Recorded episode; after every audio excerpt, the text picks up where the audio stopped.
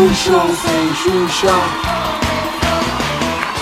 Sim, seja muito bem-vindo a mais um episódio do Show Sem Xuxa. Chegamos ao episódio número 8 desse podcast. Meu Deus, são dois meses de entretenimento mambembe, enquetes inóspitas e, claro, muito conteúdo para você. E hoje o que não vai faltar no nosso show é conteúdo. Hoje é dia de receber convidado aqui no show e por isso eu dei uma arrumadinha na nave, eu comprei até umas plantinhas para ele não ver que os bastidores, como isso daqui é feio. E como a gente já tá acostumado com esses links maravilhosos no roteiro, hoje o tema vai ser bastidores. Bastidor é tudo aquilo que não pode ser mostrado. Por exemplo, o bastidor de um restaurante é a cozinha. E dizem por aí que tem umas que se você visita você nunca mais pisa no lugar. O bastidor de um show é a coxia, é o camarim, é onde rola tudo. E na sua casa, e no seu home office aí? O bastidor é tudo aquilo que a câmera do seu computador não pega. Então é a almofadinha da hemorroida na cadeira que você diz que é para não piorar a dor nas costas. É a bermudinha da Carla Pérez que você usa. A camisa tá beleza, o cabelo tá ótimo ótimo, a chinela tá com um prego embaixo e a bermuda tá tão largada que as coisas dão até um tchauzinho pro mundo de vez em quando. Bate um vento e fala, opa! Então tudo aqui no show hoje é sobre bastidor, inclusive a enquete da semana que começa agora. Segura o reggae que hoje a enquete tá reflexiva. Presta atenção. Essa é para pensar o episódio inteiro. Lá vai. O maior bastidor da sua vida está relacionado a Dois pontos. Há coisas que você já pensou e não falou, há coisas que você já viveu e não pode contar para ninguém, há coisas que você já viu e que se você contar ninguém acredita, ou há coisas que te contaram e você não teve nem a coragem de averiguar. Nossa, o coração tá batendo até mais forte agora. Batendo forte por causa da enquete e por causa do nosso convidado de hoje. Ele que é acostumado a cobrir eventos, tá sempre perto das celebs, já viu muita coisa acontecer e vai contar tudo aqui pra gente. O Show Sem Xuxa recebe ele, repórter do programa Tricotando da Rede TV e apresentador do canal Fifizeiros. Chega mais, Gustavo Coruja! Olá, nossa, quanta honra, gente. Você começou a anunciar o convidado, eu falei, ué, será que foi outra pessoa que ele chamou e não me avisou? Ou você tá falando de mim mesmo, né? Primeiro, olha, eu preciso dizer que eu amo o nome, tipo, o melhor nome que eu já vi da vida é o Show Sem Xuxa. Sensacional. Parabéns pela criatividade, sou fã do seu talento, me divirto com o seu conteúdo conteúdo. Espero que um dia a Xuxa ouça isso. Não, quando, eu, quando eu tiver com a Xuxa, aqueles assim, né? Quando eu tiver com a Xuxa, eu vou falar pra ela do seu programa. Hoje é o dia do infarto, com certeza. Que bom que eu estou com os exames em dia. Primeiro, eu quero saber dessa história. De onde vem Coruja? E a galera te conhece como Bauru, porque obviamente você veio de Bauru. Mas a galera da TV te conhece como Coruja. Por quê? Olha, nós somos tão antigos que nós somos da turma da época da estreia da TV digital no Brasil. Exatamente. Olha isso. Que, que marco, né? Tipo quando a TV preto e branco virou colorida. Mas assim, às vezes eu encontro alguma pessoa na rua e eu não lembro exatamente da onde a gente se conhece, eu sei de onde a pessoa me conhece por como ela me chama. Quando eu morava em Bauru, os meus amigos de Bauru me chamam de Vioto, que é meu sobrenome. Então se alguém falar, e aí, Vioto, quanto tempo? Falo, hum, é do colégio. Já não gosto. Já tenho um ranço. Daí quando eu mudei pra faculdade, eu, tive, eu sempre tive a sorte de nunca ser o único Gustavo da sala. E eu, na faculdade, me tornei Bauru por causa de onde eu vim. Uhum. Quando eu entrei na TV, por um breve período de tempo, eu fui chamado de Bilu. Porque eu fui, quando eu era estagiário do Super Pop, eu fui o ET Bilu em uma gravação. Meu Deus. É legal, né? Mas imagina eu falar pro meu pai e pra minha mãe, me chama Ai, de Bilu. meu apelido é Bilu. Daí, é Bilu, Bilu Teteia, enfim, várias coisas, né? Mas daí teve uma época no Pânico que tinha o repórter Corujinha, que era um cara que usava uma cabeçona assim de fantasia de daquelas de vendedor de algodão doce. Ele usava uma cabeçona de coruja. E toda vez que eu passava pelos corredores lá na Rede TV, alguém falava coruja, coruja, coruja. e ninguém nunca sabia se era comigo, se não era. Eu falava, "Hum, que estranho, né? Daí eu entrava toda hora na produção do Pânico de peruca, que era a produção que tinha mais recurso, né? Que tinha mais acervo de cenografia e figurino. Aham. Daí eu entrei lá uma vez, todo mundo ficou. Falei, gente, tem uma dúvida. Toda vez que eu passo por aqui, vocês ficam me chamando de coruja. Quem que é o coruja? Sou eu? Eles, ó, vem cá, vamos te contar essa história. Coruja é porque sua cabeça é grande e parece a cabeça da fantasia do corujinha. Ah. Eu, ah, é isso. E daí ficou. Daí eu comecei a pesquisar a história, tipo, entre coruja e bilu, sou mil vezes coruja. Ah, né? mas com certeza. Mesmo que a origem tenha sido um bullying proveniente do pânico. Mas é. eu fiz esse bullying ao meu favor. Tanto que hoje meu pai me chama de coruja. Ele se apresenta pros meus amigos como pai coruja. É tipo Pai Nito. E tem muita gente que trabalha comigo que não sabe meu nome. Coruja, você sempre teve esse fascínio pelo mundo da televisão, pelo mundo dos bastidores e tal. Tanto que você tirava foto, pequeno, criança, com o famoso. Como que começou essa, essa neura por televisão? Eu sempre assisti muita televisão, eu sempre fiquei muito tempo sozinho em casa e a TV era babá, né? Então a gente ficava muito tempo vendo televisão, eu e minha irmã em casa, mas eu sempre fui muito curioso. Quando eu era criança, eu sempre quis ir muito na TV, mas eu sou de Bauru, interior de São Paulo, que tem uma afiliada da Globo, um SBT local, duas rádios e dois jornais. Você imagina a chance que eu falava que eu queria trabalhar com TV, zero. E a maioria é jornalismo, né, que faz na- nas televisões de interior. É, jornalismo, ou uns programas bem ruins, assim, né, do interior. Daí, minha mãe é professora. Daí eu falava, vai, mãe, vamos pra plateia de um programa, leva seus alunos na plateia. Daí a gente vai no, conhecer uma TV, não sei o que. Daí, ai, Gustavo, não, não sei, impossível. Daí eu não lembro direito. Um professor de alguém, ou um amigo de alguém, de alguém, de alguém, indicou pra minha mãe levar os alunos dela pro programa livre no SBT. Eu tive que faltar da aula, daí assistir o programa. E naquela época a gente tirava foto com um filme, com máquina de filme, né? 12, 36 poses. E daí eu falei, ai gente, eu vou pra SBT, eu vou lá, eu vou faltar da prova porque eu vou no SBT. E ninguém acreditou. Daí eu faltei da prova na escola, fui na gravação do programa livre, que foi a primeira vez que eu vi uma, uma TV, um cenário. Falei, nossa gente, mas é isso, que tosco, né? Tudo de madeira, tudo mal Que feito. pequeno. Que Nossa, pequeno, credo. que quente, que mal feito, olha os pregos, olha tudo aparecendo. E daí eu tirei uma foto com a Carla Pérez. Só que eu só consegui revelar essa foto dois meses depois que eu tirei a foto com ela. Já tinha saído do Tchan, já era Sheila Mello. Já tava morena, né? Mas. E você tem noção de quantas fotos dessa época você tem com os famosos? Antes de eu começar a trabalhar, eu tinha isso, eu levava isso muito a sério. Eu tinha catalogado vários álbuns por anos, por épocas, por famosos, não sei o quê. Antes de eu começar a trabalhar, eram 200 fotos. Eu tenho 200 fotos reveladas. Daí depois que eu comecei a trabalhar, viraram, tipo, colegas de trabalho, eram situações profissionais, assim. Mas eu sempre fui fã, sempre fui tiete, né? Nesse sentido de querer registrar os momentos. Então acho que antes de começar a trabalhar com famosos, são, é uma média de 200 fotos. E daí hoje é muito engraçado, porque é uma coisa assim, eu sempre quis fazer o que eu faço hoje, e eu uso essas fotos como uma maneira de me apresentar pros famosos. Um que não gostou disso uma vez foi o Luciano Zafir, que eu cheguei todo. Ele foi ser entrevistado pela Luciana lá na Rede TV, pela Luciana by Night, da Luciana Gimenez. Uhum. Dois Zafir, tudo bem? Eu sou o Gustavo aqui da produção. Posso te mostrar uma foto com você? Daí eu tinha uma foto com ele, dele, olha, você me deixou muito mal com essa foto, porque nessa foto você era uma criança e eu já era velho. E hoje você é um homem. Isso significa que eu tô muito velho. Daí, durante a entrevista, ele falou pra Luciana: Olha, Luciana, eu cheguei aqui muito animado pra, sua, pra essa entrevista, mas o seu produtor me deixou desanimado, porque ele viu como eu tô velho. Eu falei: Eita, caralho, o que, que eu fiz, né? Luciano, desculpa, não era nada disso que você tá pensando.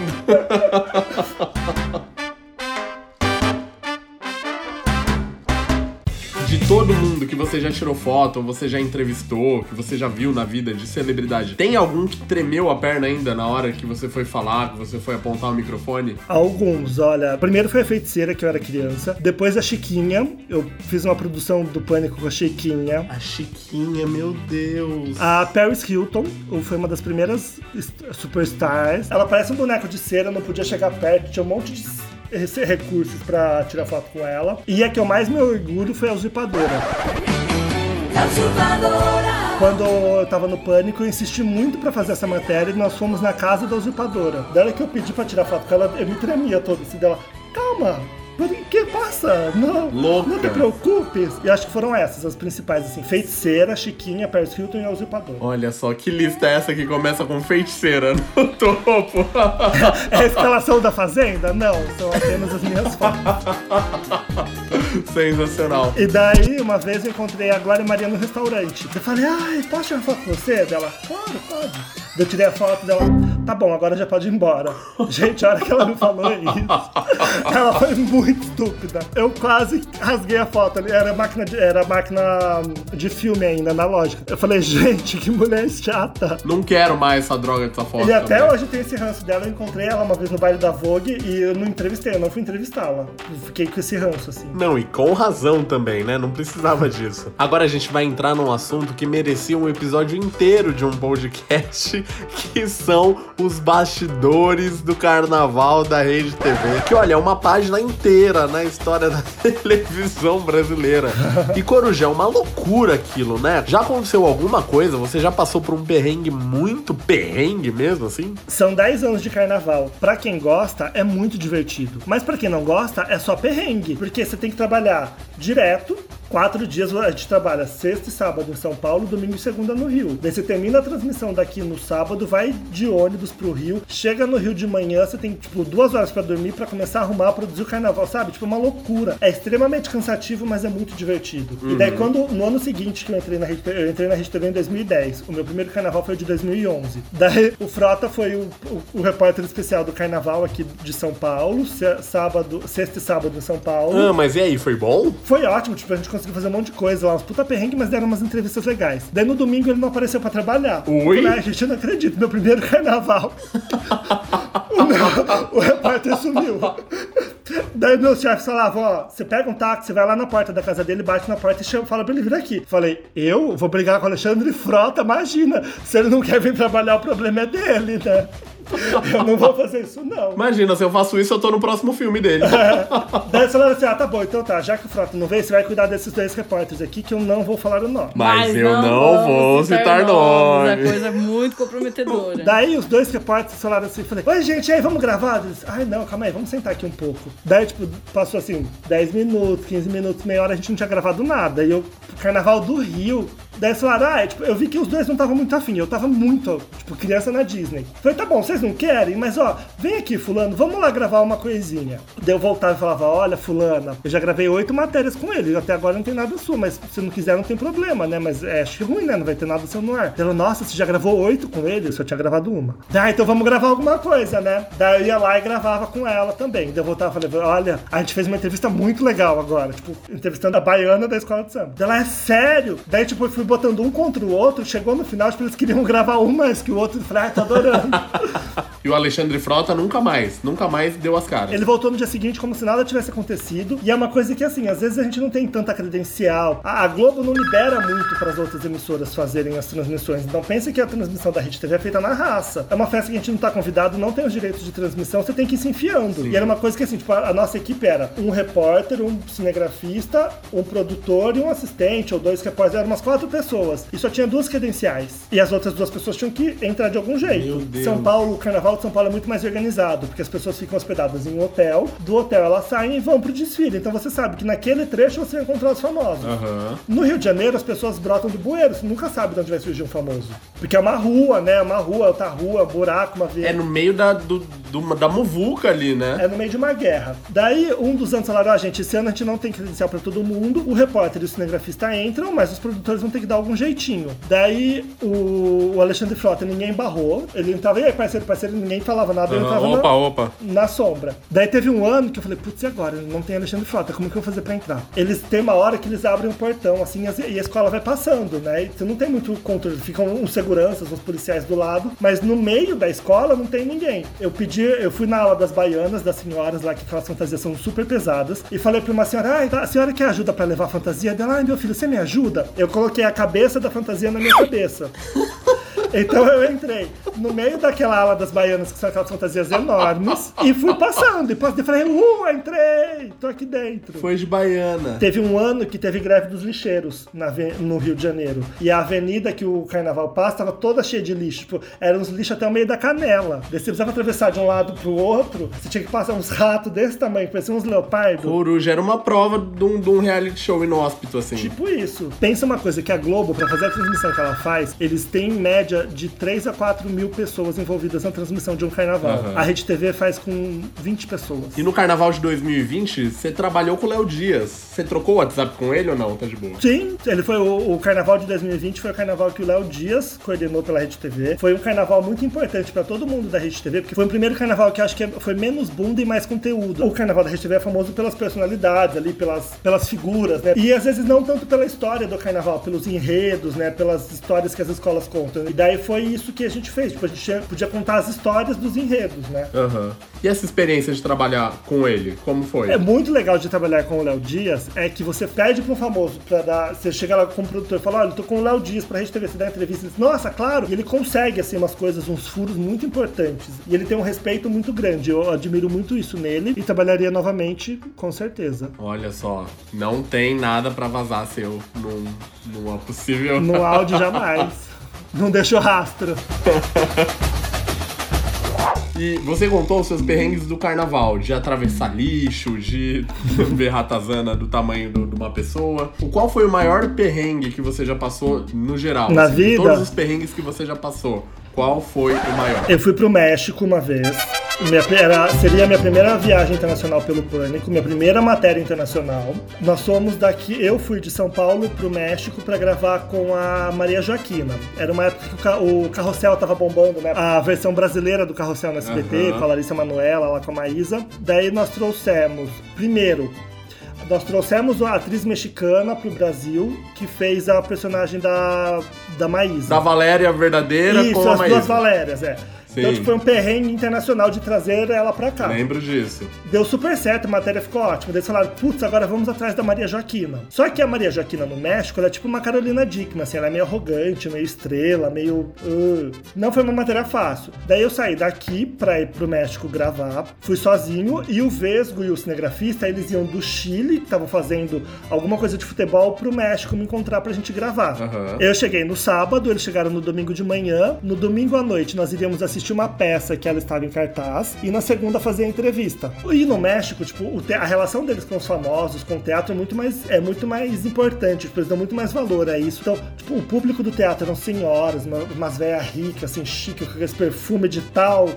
E a gente chegou lá, começou a fazer muita palhaçada com o público o povo não gostou daquelas piadas, do jeito que a gente tava fazendo. Daí chegou no dia seguinte, o assessor dela falou: então, olha, como vocês. Tipo, eles falaram, ah, não pode filmar a peça. O que, que a gente fez? Filmou escondido. Daí eles falaram: olha, como combinado era, vocês não filmarem, né? Vocês só iam falar, é, fazer umas imagens da porta do teatro, vocês fizeram muita bagunça. A entrevista de hoje tá cancelada, tá? Deu o quê? Mas moço, A não. gente veio do Brasil. Eu vim do Brasil a pé pra cá pra fazer isso. Daí, tipo, fiquei. eu- Aí eu vi que eu fa- eu falava espanhol. Eu desenrolei tanto meu espanhol que ele falou: tá bom. Mas a entrevista ia ser tipo uma hora.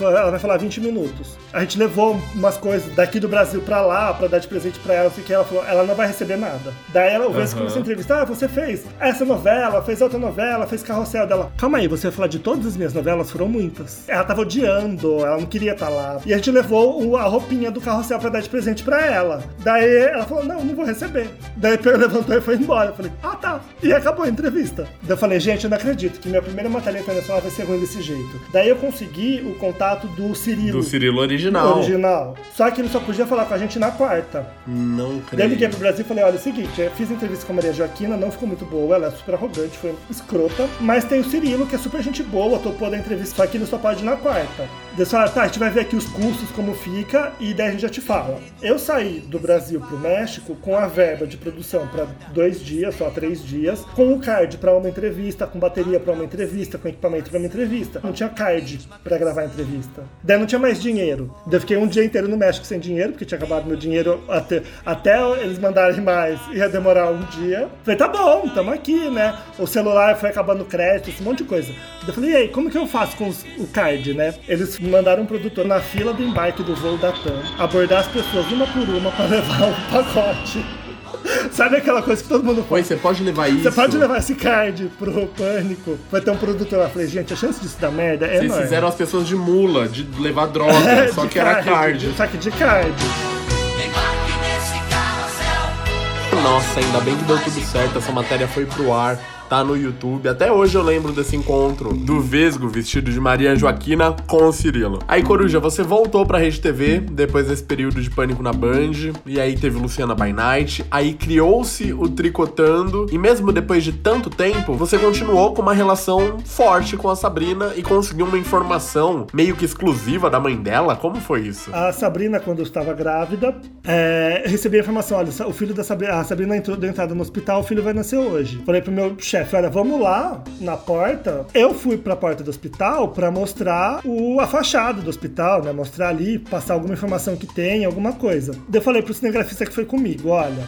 Leva o, o aparelho 3G pra se precisar entrar ao vivo, a gente tá preparado. Falei, ah, não custa nada, deixa eu passar ali no figurino. Falei, me presta uma camisa bonita, porque vai que precisa, eu tô com uma camisa. Deixa eu passar ali na maquiagem, dar um tapa aqui na cara, porque vai que eu vou entrar. Fui preparado para mostrar a fachada do hospital, mas tava com tudo armado pra fazer a matéria. Eu desci do táxi, a dona Kika tava na porta do hospital com a Leda Nagli, a mãe do Duda. Eu fui ligar pro meu chefe, eu esqueci meu celular dentro do táxi. Eu fui rodando, correndo atrás do táxi, assim, desesperadamente. Consegui achar o táxi, peguei meu celular de volta, liguei pro meu chefe e falei: A dona Kika e a Leda tá na porta do hospital, vamos entrar agora ao vivo dele. O quê? Não entendi nada. Eu respirei, tipo, faltava cinco minutos pro programa entrar no ar, né? Falei, olha, eu tô aqui na porta do hospital, a Leda, a dona Kika e a Leda Nagli estão aqui na calçada. Vamos entrar ao vivo com elas? Eu tinha acabado de descer do táxi, eu tava tão preocupado com o meu celular que, tipo, eu não me dei conta do que eu tava fazendo, que eu ia entrar ao vivo, que eu ia entrevistar e tudo mais. Daí eu falei pro meu chefe, olha, elas estão aqui, vão dar entrevista, beleza? Beleza, vamos lá. Daí foi. Foi assim que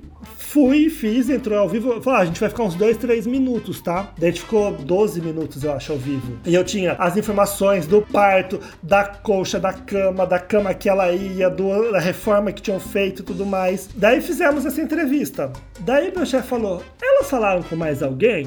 Eu falei, não, elas acabaram de chegar no hospital. Ele falou, você tem noção que foi a primeira entrevista que elas deram, então? Daí no dia seguinte saiu na Veja, na Folha, no Estadão, na Caras, na Contigo, no UOL. Nossa. E teve outra vez, Coruja, que você pegou uma resposta que você falou: Hum, aí tem coisa boa. Eu fui fazer velório. Eu odeio, eu não sei lidar com velório, eu pessoalmente não sei lidar com isso. Fui fazer o velório do Gugu. Tipo, Daí tinha o, no velório do Gugu, todas as emissoras estavam gravando e tinha o boato de que o SBT não estava exibindo, né? Tipo, a Globo falando do, do Gugu no Jornal Nacional, a Rede TV, a Record ficou transmitindo o tempo todo as notícias e o SBT não falou nada sobre isso. Sim. Daí, tipo, já era acho que 4 horas da manhã, chegou o Dudu Camargo lá, o último famoso que passou pelo velório. Eu perguntei pra ele, Dudu, é verdade que o Silvio Santos não deixou o SBT falar sobre o Gugu? Ele é, olha, eu te afirmo isso, ele não deixou, porque a, a nossa programação inteira estava voltada pra essa transmissão o, o Silvio Santos ligou derrubando tudo. É, tá bom. Falei, nossa, tem uma resposta boa, né? Nossa, Guardei pra claro. mim, no dia seguinte foi lá, te exibiu a matéria,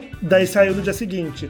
Silvio Santos proíbe homenagens para Gugu no SBT. Daí saiu em vários lugares e mais uma vez citando o Tricotando. Coruja, e esse lance de ficar em, em porta de festa e fazer pergunta que muitas vezes famoso não quer responder e tal? Claro, te deixa muito próximo, mas também pode causar algumas inimizades. Tem alguém, tirando o Luciano Zafir, que te vê e fala, ah, lá vem o Coruja, ou se não passa direto, ou se não vira a cara? Tem alguma coisa assim? Olha, os que foram antipáticos comigo. A Glória Maria, naquele período antes de, de eu trabalhar com TV, Aham. que foi arrogante no momento, momento fã. A Marisa Hort, eu fui no lançamento do filme Sai de Baixo. Eu fui convidado para o evento. Eu estava lá convidado, trabalhando profissionalmente. E a Marisa Hort fala no filme, a Magda fala no filme que ela não cala mais a boca. Daí eu falei pra ela, Marisa, quais cinco coisas você mandaria um cala a boca? Eu acho que é uma pergunta pertinente. Sim. Não foi desrespeitosa e tinha a ver com o contexto que estava inserido ali. Existem um milhão de motivos para você mandar um cala-boca.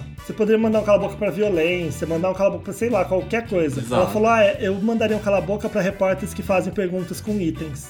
Eu falei, ah, então tá, muito obrigado. Tipo, a vontade que eu tinha era de tacar o microfone na cabeça dela. E daí depois saiu em vários lugares. Marisa Hort manda a repórter calar a boca. Tipo, as pessoas ficaram chocadas com a arrogância dela, assim. Tanto que a gente não exibiu essa matéria. Não foi. Porque foi não- desnecessária, total. já que ela não tava afim de falar, a gente não precisa dar motivo pra ela falar, né? Não- a gente não exibiu essa matéria, mas os colegas de trabalho que estavam ali ao redor ficaram chocados com isso. Como que alguém, um artista, né, uma celebridade, manda um profissional da imprensa calar a boca? Tipo, uma coisa que foi muito séria, assim, né? A Lívia Andrade, eu nunca consegui entrevistá-la. Ela já passou reto por mim várias vezes em eventos, não sei por quê, se é por alguma coisa do programa, porque o nosso tipo de programa é concorrente em algum aspecto, mas ela foi uma pessoa que eu nunca consegui entrevistar. Aham. Eu acho que em três, três ou quatro eventos já ela passou reto. Então é uma coisa que eu não sei o porquê. Ela fala, já deu entrevista pro TV Fama, já deu entrevista pra Sônia, mas todas as vezes que eu tentei falar com ela, eu não consegui. A Kátia Fonseca, ela foi super simpática. Ela falou: olha, nós somos concorrentes, mas eu não vejo problema em dar entrevista. Eu falei, eu também não vejo problema de a gente entrevistar. Entrevistar.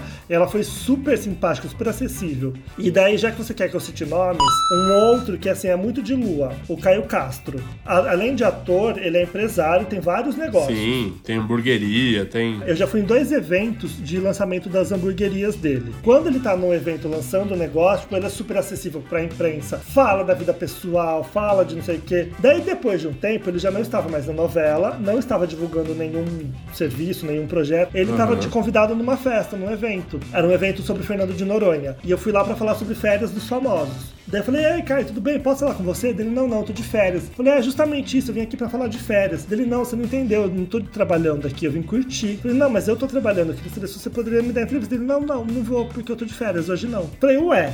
Quando é pra lançar as coisas dele, né? Dá hambúrguer pra gente Ah, comer de graça, bonitão. todo fanfarrão, brincalhão. Mas daí, quando ele não quer, então, tipo, foi uma coisa, ficou, foi uma situação que ficou muito chata ali com a imprensa, porque ele tratou todo mundo muito mal. Lembrei de mais um nome, bom. Vamos lá. Dona Eliana.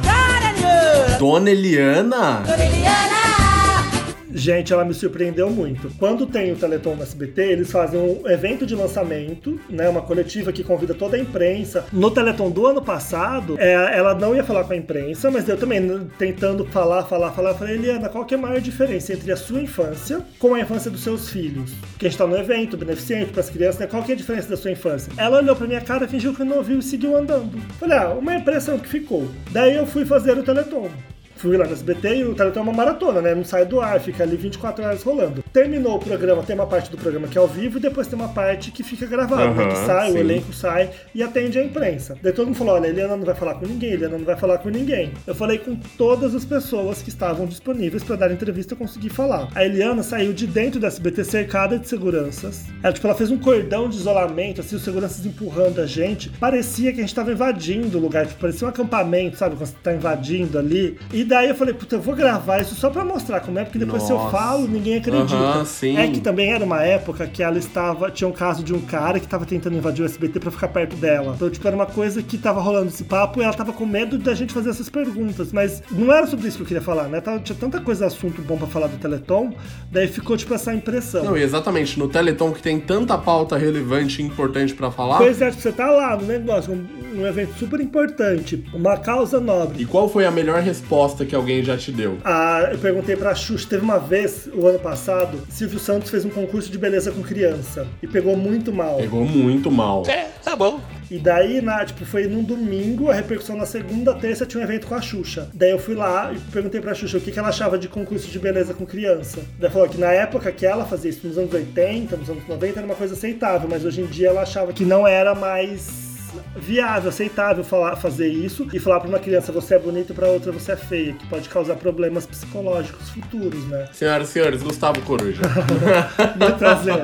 Coruja, pra gente terminar, eu tenho um joguete aqui que a gente criou exclusivamente pra Olha. você, chamado Na Toca do Coruja, onde eu vou te falar algumas situações e você me diz quem se encaixa, tá Olha, eu bom? vou te dizer que a Toca do Coruja ela já foi muito bem frequentada, mas hoje em dia, na quarentena, só entra pernilongo e mosquito aqui, viu? A gente vai dar uma festa na Toca do Coruja e aí eu quero saber quem vai ficar na parte da bebida. Quem, qual famoso você coloca pra ficar ou porque entende muito do assunto ou porque é controlado, assim. É, eu deixaria na Toca do Coruja, cuidando das bebidas, o Fábio Assunção. Boa, regenerado. Porque eu acho que é uma pessoa que entende, como ele não está bebendo agora, ele ia saber cuidar bem e ia conseguir controlar ali a- o negócio todo. Sensacional. E quem vai fazer a playlist da festa? Acho que o Alok poderia cuidar da, da nossa playlist. O Alok é muito aleatório, porque ele toca um Evidências Remix, ele vai uma. Eu sou Agrada todo mundo, vai. Ele, imagina ele soltando aqueles raio laser lá dos ETs da live dele, aqueles fogos todos. Eu achei ótimo aquela live do Alok, porque agora todo mundo sabe onde ele mora. E quem vai montar o dress code da festa? Quem vai falar, ó, esse- é pra vir desse jeito, vestido disso, vestido daquilo?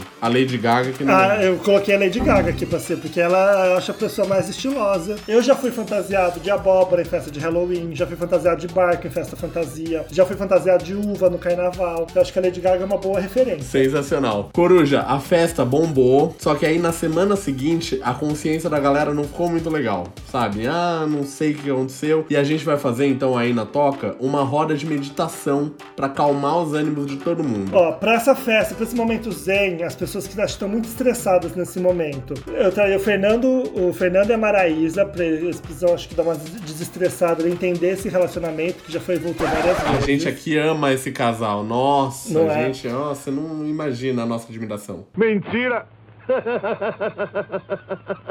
Eu colocaria o Romero Brito e a mulher que quebrou a obra de arte dele, pra eles se entenderem e se reconectarem. E também Fátima Bernardes e Ana Maria Braga, que tá tendo umas tretas delas aí. Sai umas notícias, né? Que uma quer o lugar da outra. Talvez a Ana Maria Braga volte pra Record, que está insatisfeita com o horário do programa, com os cortes que o, pro- o programa dela recebeu na Globo. Então, pra promover a paz entre Ana Maria E Fátima. e Fátima Bernardes. E se você pudesse convidar alguém do além pra ir bater um papo aí? Alguém que você gostaria de ter conversado? Eu gostaria muito de conversar com o Leonardo da Vinci. Porque eu acho ele. Eu fui na exposição dele, a gente acha ele uma pessoa inteligentíssima, muito à frente do tempo. Nossa, muito E chique. tipo, eu queria conhecer, tipo, saber o que passa naquela cabeça lá, tipo, como ele conseguiu criar tanta coisa. E eu aqui pensando que você ia responder a Leila Lopes.